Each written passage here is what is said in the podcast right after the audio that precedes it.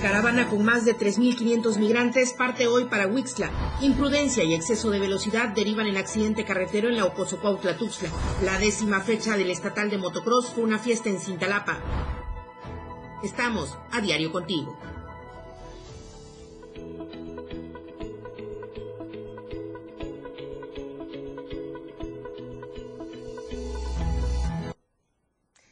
Buenos días en este inicio de semana, la última del mes de octubre. Mi nombre es Lucero Rodríguez Ovilla, le doy la bienvenida a esta producción de AM Diario a través del 97.7 de FM, la radio del diario y también de las plataformas digitales de Diario de Chiapas Multimedia. Tenemos mucha información generada durante el fin de semana. Comenzamos.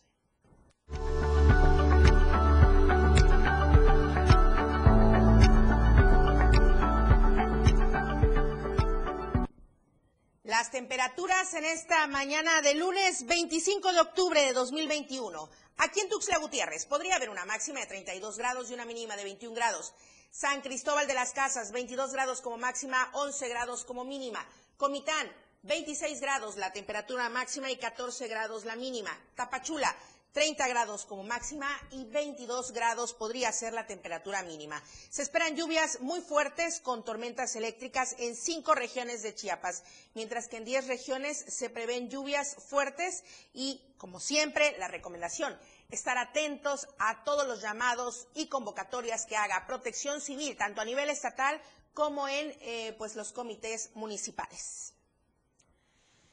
Hemos estado hablando en los últimos días de esta caravana que comenzó justamente el día sábado 23 de octubre. Ya se había anunciado y mi compañero José Cancino ha estado dando seguimiento a esta información. Justo le decía que la mañana de este sábado la caravana de migrantes, la mayoría centroamericanos salió desde Tapachula rumbo a la Ciudad de México. El objetivo es buscar regular su situación migratoria. Todos los integrantes de esta caravana eh, están en exigencia de esta regulación porque dicen que no les han dado solución sobre las peticiones que tienen de asilo, porque aseguran llevan meses en espera de una resolución. Fue a eso de las 10.30 de la mañana del día sábado cuando comenzaron hacia de Tapachula Tapanatepec. Se lanzaron hacia este punto donde ahí tuvieron la primera contención por parte de elementos de la Guardia Nacional. Fue en el punto conocido como Viva México, pero la información completa desde el día sábado y hasta el objetivo que es el día de hoy a Wixla lo tiene José Cancino. Muy buenos días, José.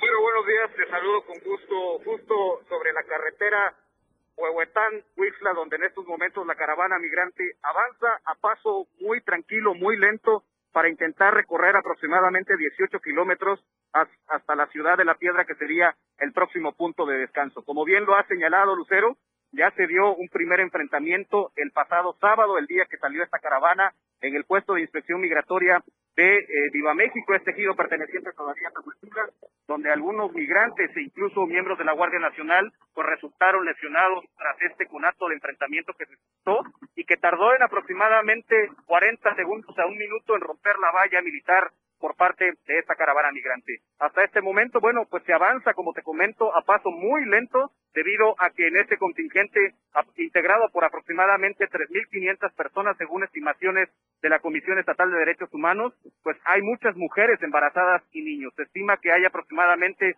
66 mujeres embarazadas, así como la presencia de un aproximado de mil niños en estas estimaciones que se han considerado. El descanso fue eh, la noche que acabamos de terminar en el municipio de Huehuetán, en el Parque Central, y pues ya se avanzan estos 18 kilómetros que habrá que llegar hasta el municipio de Huixla, y en estos momentos a paso muy lento, como te digo, que se espera pues siga siendo muy lento debido a que el sol pues ya comienza a caer de forma más intensa en esta parte de la región Soconusco. José Cancino, como siempre, muchísimas gracias. Nada más preguntarte, eh, esta situación con los migrantes va, eh, digamos, de alguna forma eh, en acompañamiento con diversas organizaciones, por la Comisión de Derechos Humanos también, el resguardo de alguna manera, ¿no? También por elementos que, están con corporaciones en nuestro país. ¿Cómo va toda esta situación? ¿La, la, va en calma? ¿Cómo se va dando el ambiente entre lo que van caminando, la gente, los elementos?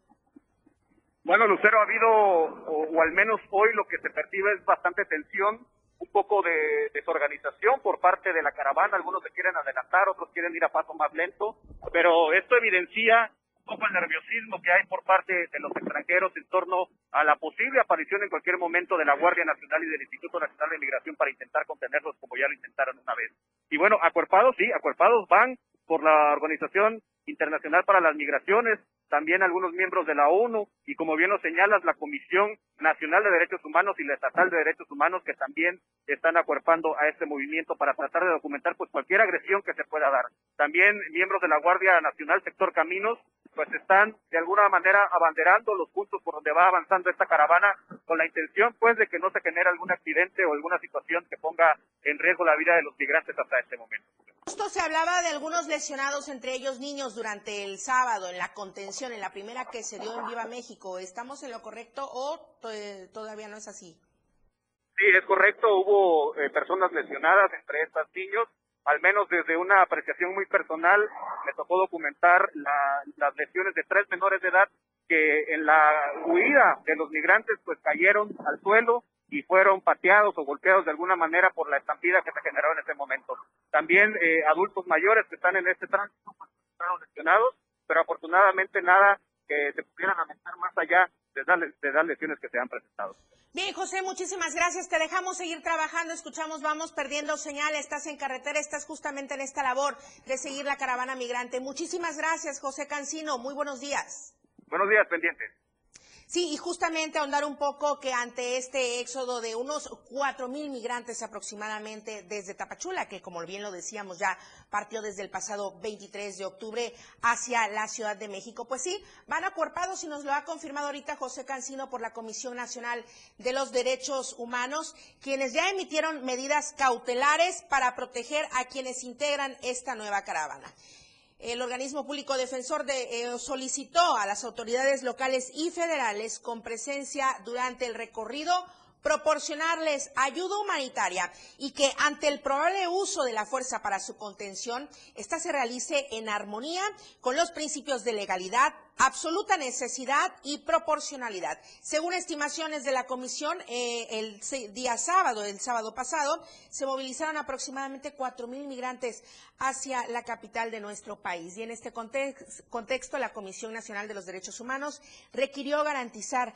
la atención humanitaria de urgencia, proporcionando agua, suero, hidratante, alimentos, eh, artículos personales, médico especializado y también de primeros auxilios, además de los medicamentos, en caso de requerirse también las ambulancias para conducciones al centro hospitalario más cercano, especialistas que brinden atención psicológica, productos de aseo personal, pañales desechables, entre otros insumos. Pero particularmente se solicitó a la Secretaría de Salud implementar medidas de prevención y atención ante la pandemia por COVID-19 y al Instituto Nacional de Migración que las labores de verificación migratoria que realice con el apoyo de instancias federales, estatales y en cada uno de los municipios donde vayan tocando con esta caravana, pues se practiquen en el marco del respeto a los derechos humanos. Se observe también puntualmente el principio de no devolución de las personas solicitantes de refugio y brinde condiciones dignas de alojamiento en los lugares donde se pernocte.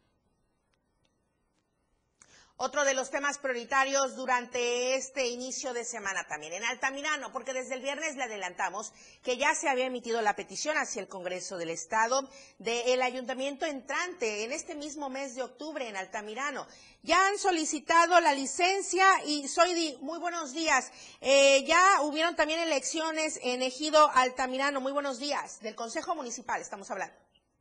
Hola, ¿qué tal? Muy buenos días, Lucero. Pues te comento que este sábado se llevó a cabo la conformación del Consejo Municipal del municipio de Altamirano, en donde se reunieron habitantes del mismo ejido para nombrar a los que integrarán eh, de este consejo. Entre ellos los nombres eh, que resaltan son Gabriel Montoya Ceguera, Cristóbal Gómez Santis, Óscar Gómez Velázquez y Maura Teresa Pérez.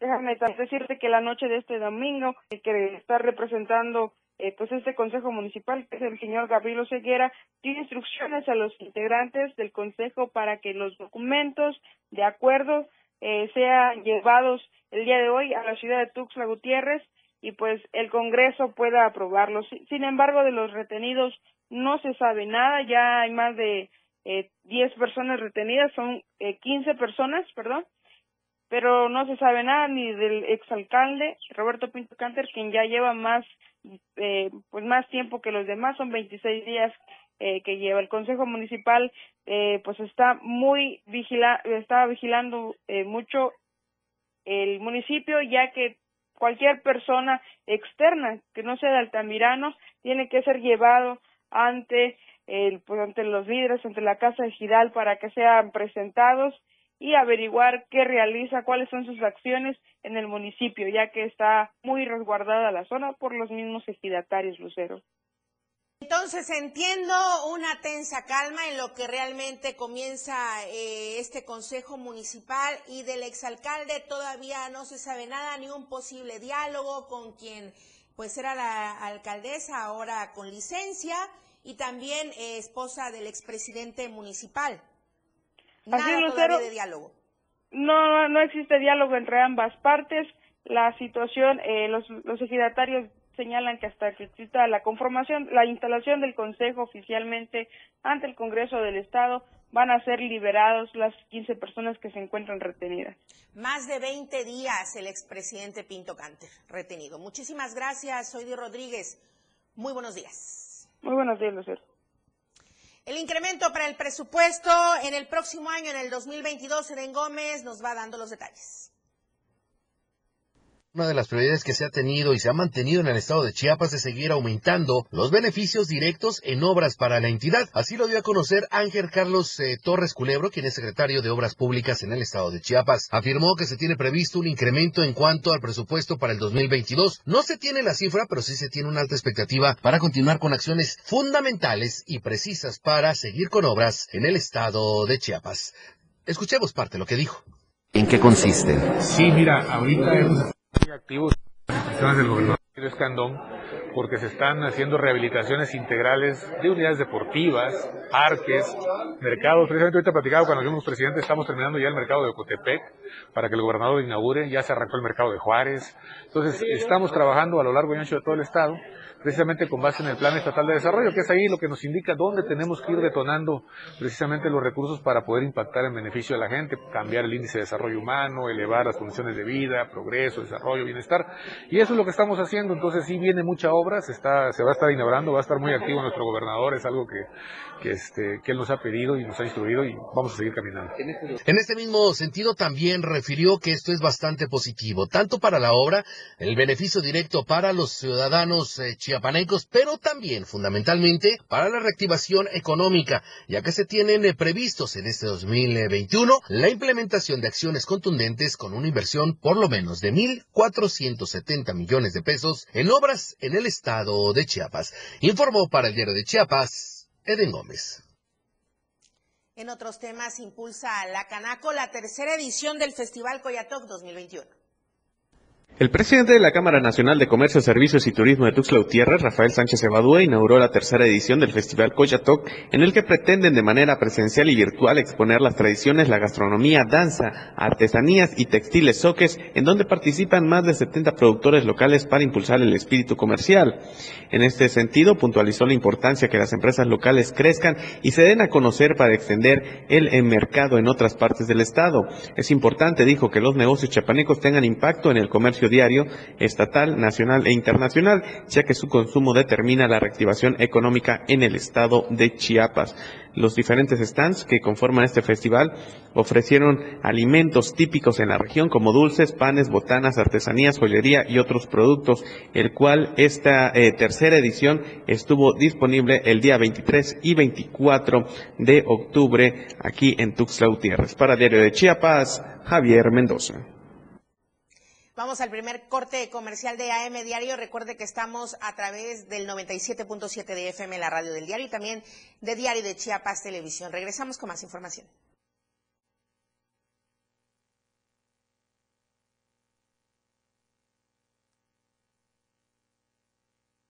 La radio del diario. 97.7. La radio del diario.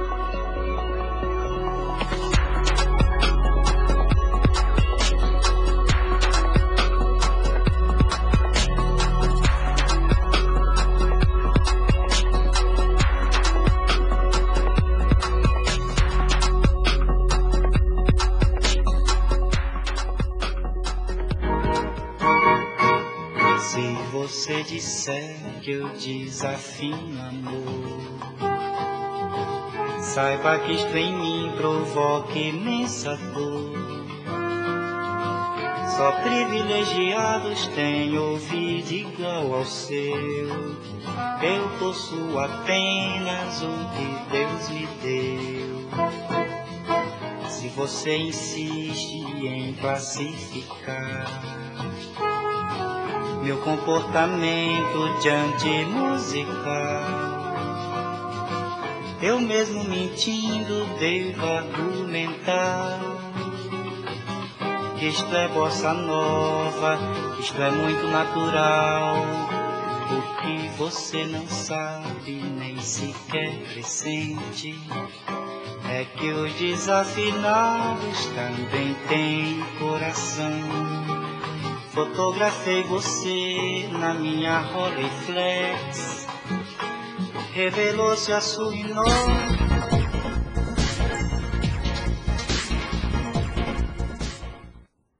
Estamos de regreso. ¿Cómo amanecemos el día de hoy en Tuxtla Gutiérrez? Aquí le presentamos el panorama. Esto es a la altura de la llamada Plaza del Sol, aquí en Tuxtla Gutiérrez, al norte poniente de nuestra ciudad. Y este es el tráfico a esta hora de la mañana, 8.18. Hay que tomar las precauciones, hay que manejar con muchísimo cuidado. Así va el flujo vehicular en esta parte de lo que es ya la Quinta Norte a la lateral de la Plaza del Sol. Bueno, y justamente con ello, como amanecimos y cómo estaremos amaneciendo la próxima semana, ya con el horario de Dios, dijera mi abuelita, regresa el horario de invierno. Francisco Mendoza con el reportaje de la semana.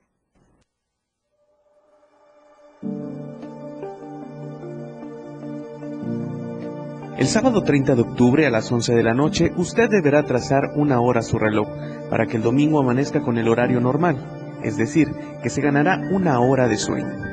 Este sistema trae consigo diversas formas de ver los beneficios de este programa implementado desde 1997 por el entonces presidente Ernesto Cedillo Ponce de León. Hicimos un sondeo en donde preguntamos a las personas qué les parecía el cambio de horario de invierno o normal y esto fue lo que nos comentaron personal pues eh, me afecta un poco, eh, sabemos que eh, el sueño es parte importante en nuestra vida, entonces hay como que una serie de complicaciones en la mente para poder despertarme o levantarme en un horario que ya está establecido. Entonces el cambio de horario sí viene a afectarme en esa parte porque pues, se supone que ya tenemos la mente establece un horario, entonces el cambio de horario nos, afecta de forma este, importante. Bueno. No todos ven las cosas de la misma manera, ya que entre las opiniones los ciudadanos señalan que el ahorro de energía nunca se ha dado en nuestro país. Bueno, eh, yo siento que no, no hay un beneficio como tal, ¿no? Eh, pues nos decía el gobierno que el beneficio estaba en el ahorro de energía eléctrica y este todas esas cuestiones, ¿no? Pero ya ver la reforma energética y todo eso, pues yo siento que no, no, ha, no ha ayudado, no, no ha abonado mucho al ahorro de, de energía. En cuestiones laborales, el cambio de horario beneficia a las mujeres en cuestiones de seguridad. Eh, la verdad prefiero el horario normal, por así decirlo, porque pues eh, ahora sí que en cuestión de, para quienes salimos muy temprano a trabajar, no está tan oscuro, ¿no? Como debería de ser para aprovechar más la mañana y demás. Y aquí es donde preguntamos qué ventajas tiene establecer el horario de invierno. La principal ventaja que conlleva retrasar una hora el reloj desde la perspectiva económica es que aprovechamos mejor las horas de luz natural. Esto permite ahorrar energía y electricidad en todo el país. El medio ambiente es otro de los grandes beneficiados en este cambio. El ahorro económico en las casas y en los negocios reduce la contaminación que generamos al consumir energía. En cuanto a la salud, a pesar de que se producen alteraciones en nuestro organismo, cambiar la hora nos hará descansar más y mejor. Durante la temporada nuestro cuerpo recibe menos horas de luz y esto, según los expertos, favorece una mayor segregación de melatonina, una hormona que ayuda a la conciliación del sueño. Por otro lado, el horario de invierno estamos más cerca de la hora solar que nos corresponde, pues solo hay una hora de diferencia con respecto a nuestro meridiano. Para Diario de Chiapas, Javier Mendoza. Bueno, vamos a ir con mi compañera Janet Hernández hasta la zona altos del estado porque hay mucha información. De entrada, el primer tema. Ya se están preparando en los panteones allá en San Cristóbal de las Casas porque pues sí, viene una de las tradiciones más fuertes de nuestro país, esto de, pues el Día de Muertos, entonces hay que prepararnos sobre todo en esta situación de pandemia. Y lo siguiente, Janet, el sacerdote Marcelo Pérez Pérez es el nuevo párroco de la iglesia de Guadalupe en San Cristóbal de las Casas y hacia él también hay una petición, eh, pues muy eh, digamos, de manera inminente porque la situación en Panteló también continúa bastante seria, bastante severa con los retenidos. Buenos días. Hola Lucero, muy buenos días. Te saludo de San Cristóbal de las Casas para informarte que a pocos días de la celebración del Día de Muertos, decenas de empleados del Panteón Municipal de esta ciudad iniciaron los trabajos de limpieza y mantenimiento. Esto debido a las condiciones deplorables en que se, encuentra el Camposanto. Empezaron ya los trabajos para limpiar los pasillos, arreglar sanitarios y entradas, así como realizar la limpieza general en los velatorios y la instalación de depósitos de basura. Así también dijeron que se pondrá mayor atención a los monumentos históricos de hombres y mujeres ilustres que aportaron sus conocimientos y dieron renombre a esta ciudad, ya que se encuentran en total abandono. Eh, finalmente se le pidió a la ciudadanía acudir con cubrebocas, caretas, gel antibacterial. En el lugar habrá personal de protección civil para controlar las entradas de la gente y que no permanezcan mucho tiempo dentro del panteón. Esto para protegerse del COVID-19. En otro tema también comentarte, Lucero, que el sacerdote Marcelo Pérez Pérez informó que el próximo 29 de este mes estará a cargo de la parroquia de Guadalupe de esta ciudad. Me encomiendo a sus oraciones por el comienzo de mi servicio en esta parroquia. Previo al acto de toma de posesión, informó que realizará una procesión que partirá del centro de la ciudad a la iglesia de Guadalupe, ubicada en la zona oriente de esta ciudad. La celebración comenzará a las diez y media de la mañana y también comentarte que familiares de los desaparecidos en el municipio de Panteló bloquearon la calle General Utrilla y esquina del Andador Guadalupano en esta ciudad para exigir la presentación con vida de las personas que secuestraron el grupo de autodefensa El Machete. A eso de la una de la tarde de este domingo, los inconformes colocaron una lona con la imagen de sus familiares desaparecidos para impedir el paso a los vehículos. Estamos exigiendo que el gobierno, que el gobierno interceda porque son ya tres meses que no sabemos nada de ellos. Están secuestrados, dice que ya están trabajando en el caso y no vemos una respuesta. Eh, decirte también que el día de hoy eh, viajarán a la Ciudad de México para buscar un diálogo con el presidente de la República para ser atendidos, ya que eh, externaron que han tocado diversas instancias federales y estatales y nadie les ha dado una respuesta positiva para saber si sus familiares aún siguen con vida. Hasta aquí reporte, muy buenos días.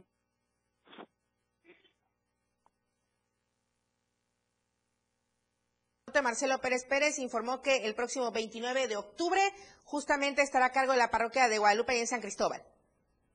Así es, el 29 de este mes estará este eh, tomando el posesión como párroco y también comentarte que los familiares de este grupo de desaparecidos han dicho que que no les ha dado la cara, pero que los van a buscar para también él interceda y que hablaron con el obispo de la diócesis y también se comprometió a buscar este un, un acercamiento con el gobierno del estado. Mi querida Janet Hernández, muchísimas gracias, muy buenos días, buen inicio de semana, estaremos atentos de lo que vaya sucediendo. Claro que sí, gracias, buenos días. Vamos a ir con la información de la nota roja de la verdad impresa.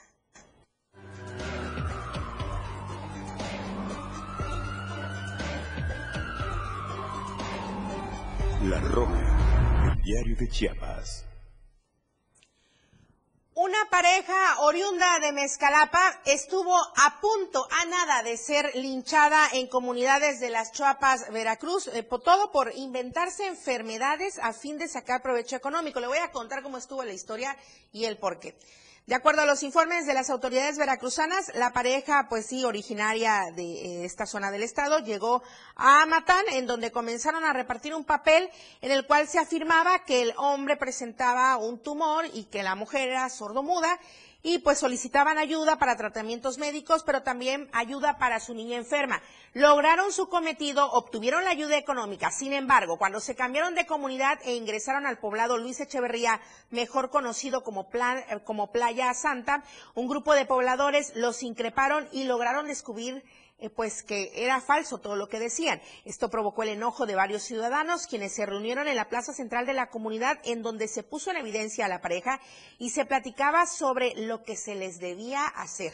Allí se escucharon voces de que pues tenían que lincharlos como castigo por engañar a los comuneros, sin embargo, las autoridades ejidales lograron evitarlo. Elementos de la Policía Municipal de las Chuapas y estatales veracruzanos llegaron al sitio para dialogar con los pobladores, lograron que la pareja fuera entregada a los agentes, Posteriormente, al no haber ninguna denuncia formal ante las autoridades correspondientes, bueno, pues salieron en libertad. Vamos a ir con mi compañero Edgar Ruiz, un accidente carretero. Edgar, muy buenos días. Muy buenos días, Lucero. Sí, en el tramo Ocasopauta-Tuxtla, en la zona de libramiento eh, poniente de esta ciudad, se registra un nuevo accidente. Esta vez un vehículo compacto, al parecer, venía en exceso de velocidad y terminó impactándose contra la barra central de concreto. Eh, autoridades del grupo Serva, del grupo de emergencia Serva, llegaron al lugar de los hechos luego del reporte de la ciudadanía. Sin embargo, no encontraron a ninguna persona ni en el interior del vehículo ni en los alrededores, por lo que se presume que logró salir ileso de este accidente y dejó abandonado el automóvil. Cabe destacar que es en el tramo casi al cerca del desvío hacia la comunidad de Susú, en donde últimamente se han registrado múltiples accidentes en este, en este punto. Muchos de ellos es cuando está la llovizna o cuando está lloviendo, se han registrado este tipo de percances, han ocurrido muertos en este punto, por lo que esperan que las autoridades puedan tomar cartas en el asunto, ya que es un tramo un poco peligroso, tanto porque es resbaloso y porque es una curva muy pronunciada. Esta es la situación que se vivió en, aquí en Ocosopautla sobre este accidente. Muchísimas gracias. Muy buenos días. Buen inicio de semana. Un saludo para todos quienes nos siguen desde Ocosopautla. Vamos a mencionar rápidamente algo que acaba de acontecer y que nuestro compañero José Cancino, quien está dando seguimiento a toda esta caravana migrante, nos acaba de proporcionar con la información. Los operativos que se están realizando por parte del Instituto Nacional de Migración, bueno, pues desafortunadamente ya generaron algunos justamente accidentes automovilísticos. Colisionaron hace unos minutos a la altura del cantón los vehículos eh, esto fue en Las Cruces, cerca del municipio de Tuzantán. Los testigos aseguran que un vehículo marca Chevrolet con placas del Estado de México venía a gran velocidad e intentó incorporarse al carril de mínima seguridad, ya que sobre donde circulaba estaba colocado un retén del Instituto Nacional de Migración y de la Guardia Nacional. Al momento de la maniobra se generó una fuerte colisión con otro vehículo, marca Chevrolet también.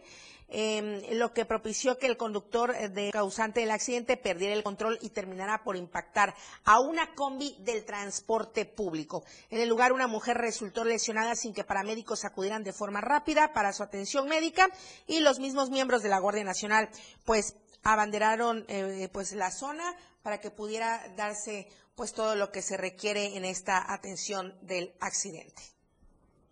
Vamos a ir al corte comercial. Regresamos. Recuerde que hoy es día de opinión con Don Polito y los deportes. Al volver. En un momento regresamos con más de AM Diario. 97.7 97.7 La radio del diario. Más música en tu radio lanzando nuestra señal desde la torre digital del diario de Chiapas. Libramiento Surponiente 1999. 97.7. Desde Tuxtla Gutiérrez, Chiapas, México. XHGTC, la radio del diario. Contacto directo 961-612-2860. Cabina 961-612-2860. Escúchanos también en línea. www.diariodechiapas.com Diagonal Radio. 97.7 La radio del diario. Más música en tu radio. Las 8 con 31 minutos.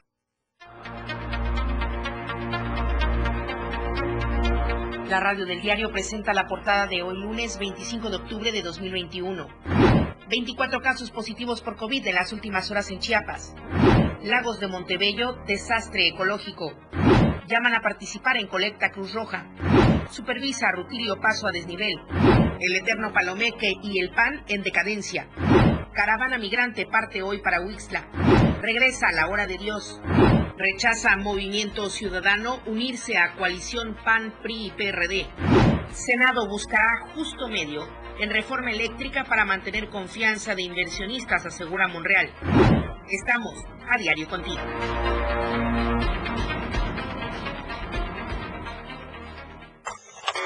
Tuxtla Gutiérrez, el movimiento por las calles comienza.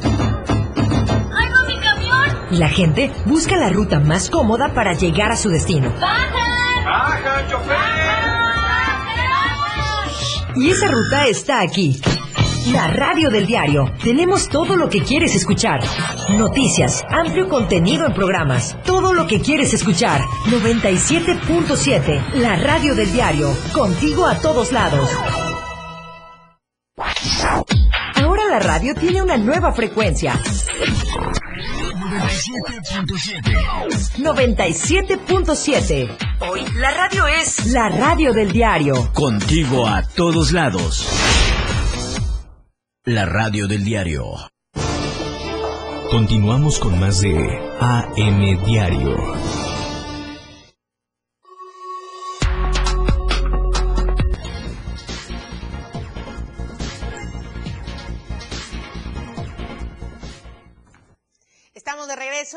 Diario y para iniciar la semana y la mejor información deportiva, el dios de los deportes, Lalo Solís. Muy buenos días, Lalo.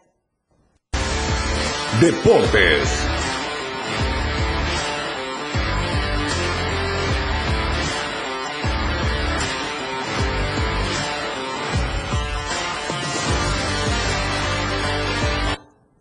¿Qué tal? Muy buenos días, bienvenidos a la información deportiva. Aquí andamos arrancando la semana, ya sabe, a ver qué tal nos va. Esperemos que muy bien a todos. Así que bueno, aquí está la información y vamos a arrancar con el softball. Y es que este fin de semana se disputó la segunda jornada del torneo femenil ahí en Cañahueca. Muy buenos juegos los que se pudieron presenciar. Los resultados fueron los siguientes. Reales se impuso ocho carreras a seis a Águilas.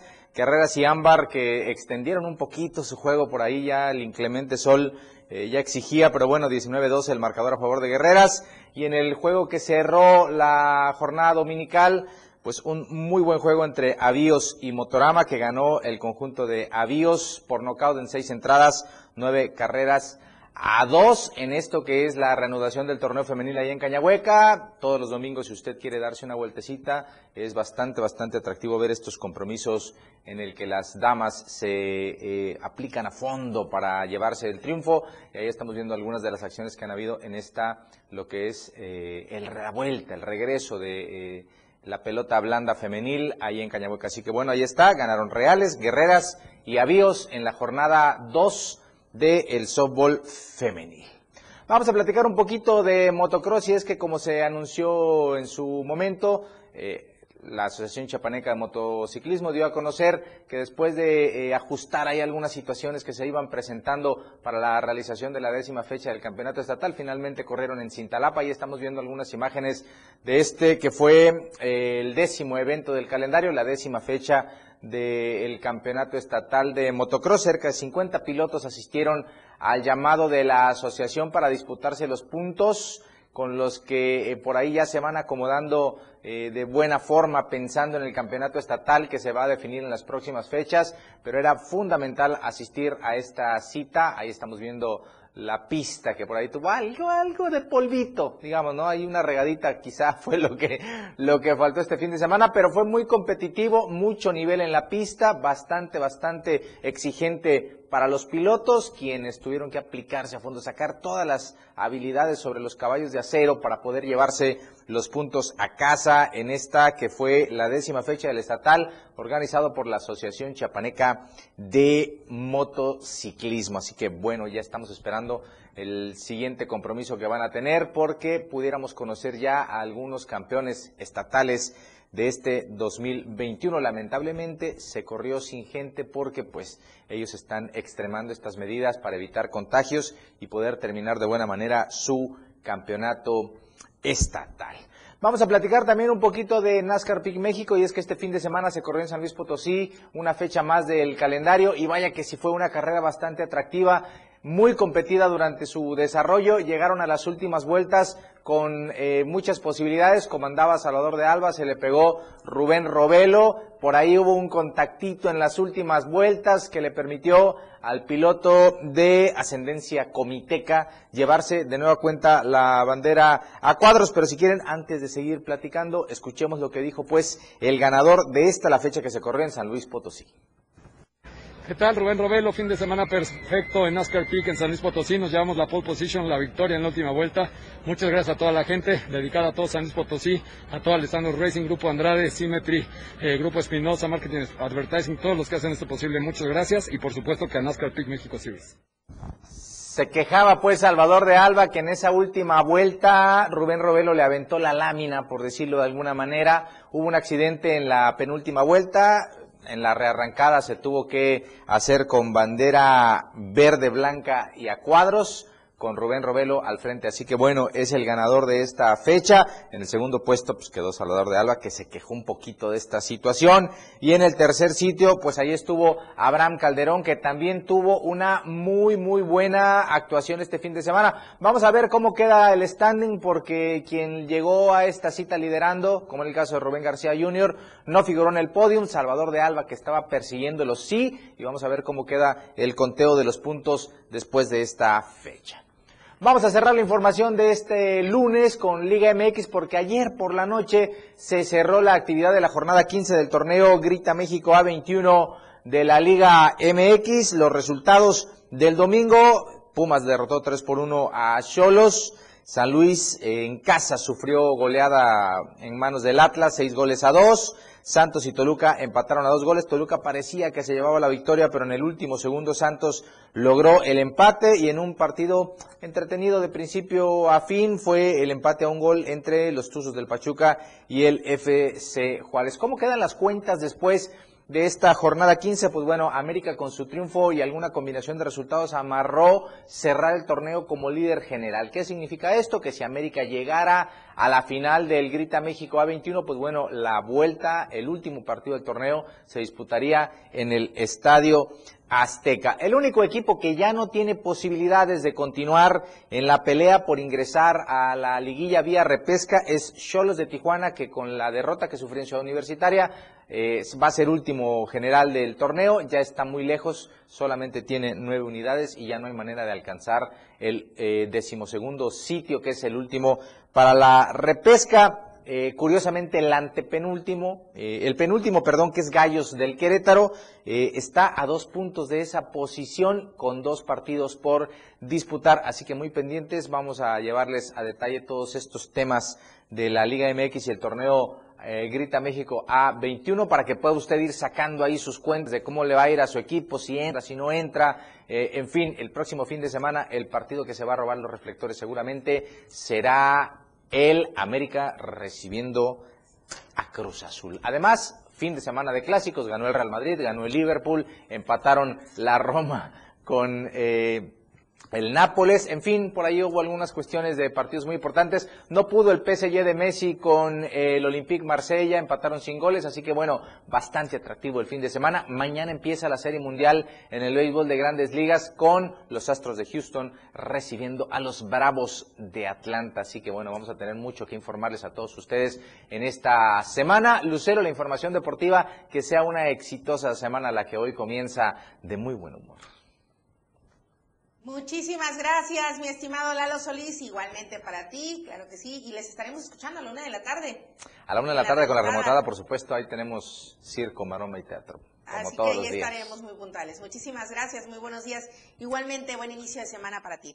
Vamos a concluir con la información de la nota roja de la verdad impresa, porque la tarde del sábado pasado un hombre fue eh, asesinado por su hijo quien atacó a su padre cuando se encontraba en su casa en el barrio Sausal del municipio de Ocosingo. El sujeto de nombre Lucio N llegó hasta la vivienda de su padre de nombre Antonio N, quien se encontraba descansando y comenzó la discusión por un dinero. El calor de la discusión provocó que Lucio N tomara un cuchillo y se lo clavara en el corazón a su padre. Al lugar de los hechos acudieron paramédicos eh, del heroico cuerpo de bomberos, quienes trasladaron eh, pues a la persona para su hospitalización, para su atención médica. Versiones de los testigos señalan que Lucio N fue detenido por los habitantes de Sausal y entregado a la policía municipal.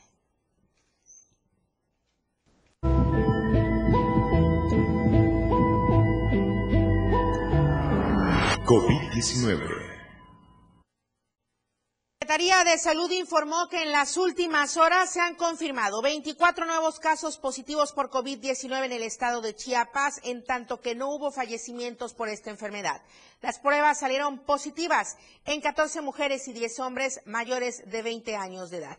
A nivel nacional, también la Secretaría de Salud dio a conocer hasta el corte del día de ayer los casos positivos confirmados por día en México, 4.452. El número de defunciones confirmadas por día en México por COVID, 306. El número total de casos positivos confirmados en nuestro país, 3.781.661. El total de defunciones confirmadas en México por COVID-19, 285.259. Es el corte hasta el día de ayer por COVID-19.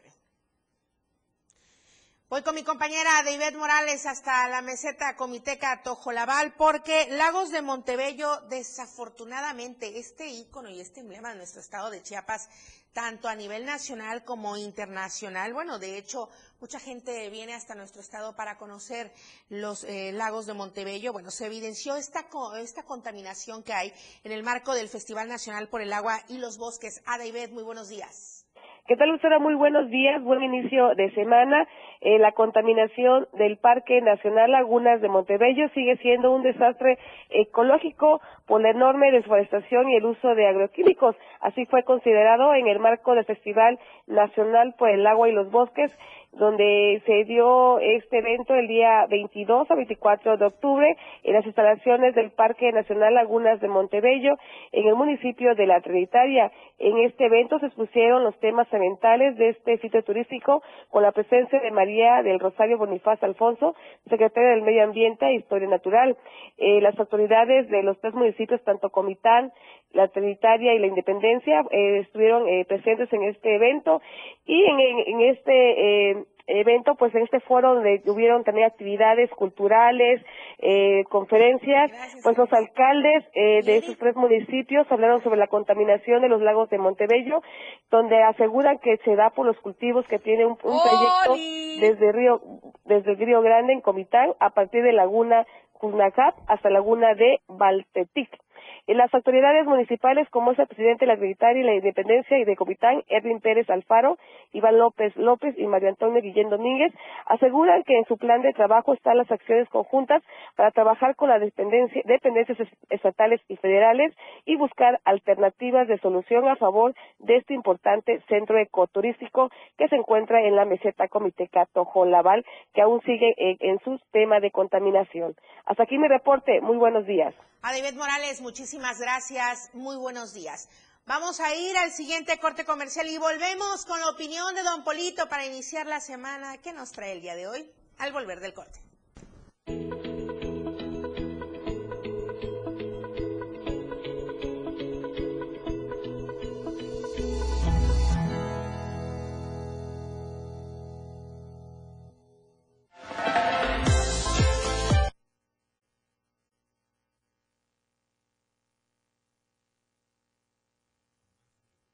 M Diario. Después del corte. 97.7. La radio del diario. Las 8. Con 45 minutos. Existen muchos factores para que una sociedad sea feliz y productiva. Entre ellas, la educación vial es fundamental para hacer de cualquier ciudad un mejor lugar para vivir. Recuerda que los vehículos particulares y de servicio público que circulen en las vías del municipio de Tuxtla Gutiérrez deberán portar y contar con los equipos, sistemas, dispositivos, documentos y accesorios siguientes. Placas oficiales vigentes y calcomanía correspondiente al número de estas. Tarjeta de circulación original vigente. Cinturones de seguridad. Extintor de fuego en buenas condiciones de uso. Llanta de refacción, herramienta y reflejantes portátiles. Claxon. Dos faros delanteros en buenas condiciones, con luz blanca y fija y con dispositivo para disminuir su altura e intensidad. Un faro pequeño de luz roja en la parte posterior que deberá encenderse al aplicar los frenos. Un doble sistema de frenos en perfectas condiciones, uno de pie y otro de mano. Espejo retroscópico y retrovisor colocados en la parte media del parabrisas y laterales. Este último solo para aquellos vehículos que los incluya de fábrica. Velocímetro en buen estado, que deba tener iluminación para ser visible en la oscuridad y tener limpiador automático en el parabrisas. La música puede definirse a muy grandes rasgos como una sonoridad organizada, coherente, significativa. Se caracteriza por el empleo de los sonidos y de los instrumentos para producirlos, con el objetivo de producir una secuencia estéticamente apreciable y significativa. Podríamos decirte más sobre la música, pero preferimos que mejor la escuches. La radio del diario 97.7, contigo a todos lados. La tendencia en radio está con Pilar Martínez. Y ella tiene la menta para darle frescura a tus días. Pilar y Menta, de lunes a viernes de 11 a 1 de la tarde. Escucha temas de interés, invitados, música y radio variedades que hacen de Pilar y Menta un programa único en la radio del diario 97.7. La mejor manera de escuchar radio está en la radio del diario 97.7. Contigo a todos lados. 97.7, la radio del diario. Bienvenido, don Polito. Esta es su casa, AM Diario. Muy buenos días. Lucero, buenos días, buenos días a todos en este lunes, ya, ya empezando la semana. Este, qué bonito es empezar el lunes, ¿eh? Empezar Ah, el yo lunes. pensé que iba a decir qué bonita yo. Además, eh, además vienes muy, muy, vienes muy guapa, eh, vienes muy Ah, guapa. Muchas gracias. La falda, eh, la falda, la falda es la, el éxito de hoy, eh. El éxito de hoy, pero todos los días. Sí, es que, es que me, me vería medio raro con esa falda, pero yo creo que sí me puede quedar, eh, del Ya, color. Vamos, don Polito, con muchísimo ¿Cómo estás. Lucero, el lunes? Saludos a toda la gente que nos está escuchando en el 97.7. Claro, claro. Este, pues es un placer estar aquí con ustedes, Lucero, empezando la semana ya con energía, con ganas, este, un fin de semana ríspido, eh, ríspido, porque fueron las celebraciones de, del buen Jorge, ¿no? Entonces, este. Ah, sí, entonces, es cierto. Y entonces, que no dio este, nada, dicen los de producción. No dio nada. Híjole, ah, bueno, pues. pues yo celebré en su honor, la verdad, debo decirlo. no celebré en su honor. Me- nos la pasamos muy bien, ¿eh? Lucero, pues traemos un temazo, ¿eh? Traemos un, un temazo de... eh, con esto que está sucediendo con la migración, ¿no? Los- la caravana migrante aquí en, en- en nuestro estado. Es un tema muy importante para nosotros. Ahí vemos las imágenes, son más o menos cuatro mil personas. Eh, vemos también en las imágenes que hay muchos niños, mujeres embarazadas, eh, hay personas con discapacidad. Entonces, eh, dicen que esta caravana va más lento precisamente por eso. Y pues la, la Guardia Nacional ahí, este, apoyando, haciendo un cerco, em, tratando de contener un poco esta, pues imagínense, son cuatro mil personas que vienen caminando para buscar un mejor futuro para sus familias. Em, la verdad es un tema muy difícil. Ahí mira, vemos a alguien del América. ¿Qué pasó ahí? ¿Cómo? El lunes y del América. Sí, don Polito, pues ya ni modo. Nunca falta, ¿eh? Nunca falta. Pues es que puede hay- haber, es puede que haber un partido de América, este, Manchester contra Real Madrid en Alemania y había una, una playera del América por ahí perdida, ¿eh? Siempre, siempre. Pero eh, son cuatro mil personas, Lucero, que están, están buscando un mejor futuro para ellos y para sus familias. Estaba leyendo muchos centroamericanos, muchas personas de Haití. eh, después de todos los, los fenómenos naturales, de la convulsión política que existe en sus países, pues están buscando la manera en cómo algunos quedarse en México y otros evidentemente pues llegar a Estados Unidos. Y México pues se queda en medio porque queremos, porque somos un pueblo que le gusta dar asilo, que le gusta atender a la gente, pero también la presión de Estados Unidos, ¿no? De no dejarlos pasar, de que no avancen más, porque pues Estados Unidos, en cuanto ve este, esta onda de la migración, pues amenaza económicamente, entonces se vuelve un tema muy, muy complicado, también los derechos humanos, pero por otro lado la, la obediencia de las leyes, entonces es muy complicado, Lucero. E, estos fenómenos los hemos visto también en Europa, con todos los países eh, de África del Norte, que llegan principalmente a Francia, Alemania, y pues ellos igual, algunos tratando de contener, otros tratando de regularizar. Pero pues es el fenómeno del, del, siglo XXI, ¿no, Lucero? Claro, sí, don Polito, pero aquí lo importante es mm, mm, uno de los puntos que usted comentaba hace unos instantes son prácticamente cuatro mil migrantes. Digo, yo los conté. Cifra los conté ahorita que pusieron la imagen, dije, sí, cuatro mil, cuatro mil doscientos, para no Menos el de América. el de la América, pues, pues, pues ¿qué, se le va a hacer? No mal gusto hay en todos lados. bueno, entonces, don Polito, ¿cómo contener, decía usted? ¿Cómo hacerlo con cuatro mil personas y tratar de contenerlos y en ello pues ya resultan lesionados niños sobre todo. Los niños, los menores, eh, algunas mujeres que van embarazadas, ya nos comentaba José Cancino justamente desde la frontera, nuestro corresponsal, que sí, pues se han dado algunos, algunos lesionados ya desafortunadamente. Y con ello, pues también ya ha tenido que intervenir la Comisión Nacional de los Derechos Humanos. Sí, es que es, muy complicado. Yo me imagino la situación de los migrantes, pero también me pongo en el papel del policía, de, la persona, de la gente de aduanal, de la, de la gente de, la Guardia Nacional, que de repente ve venir este mar de gente.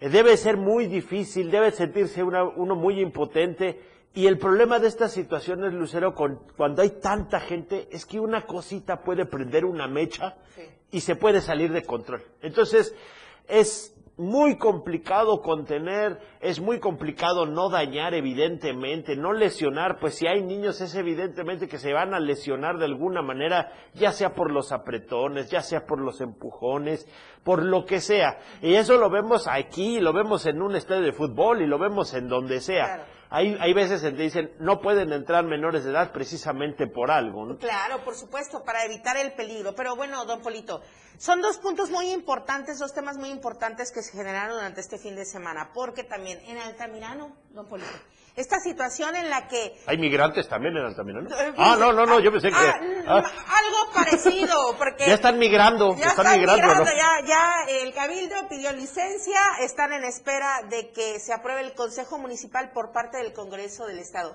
Pero ¿qué es lo que ocurre aquí también?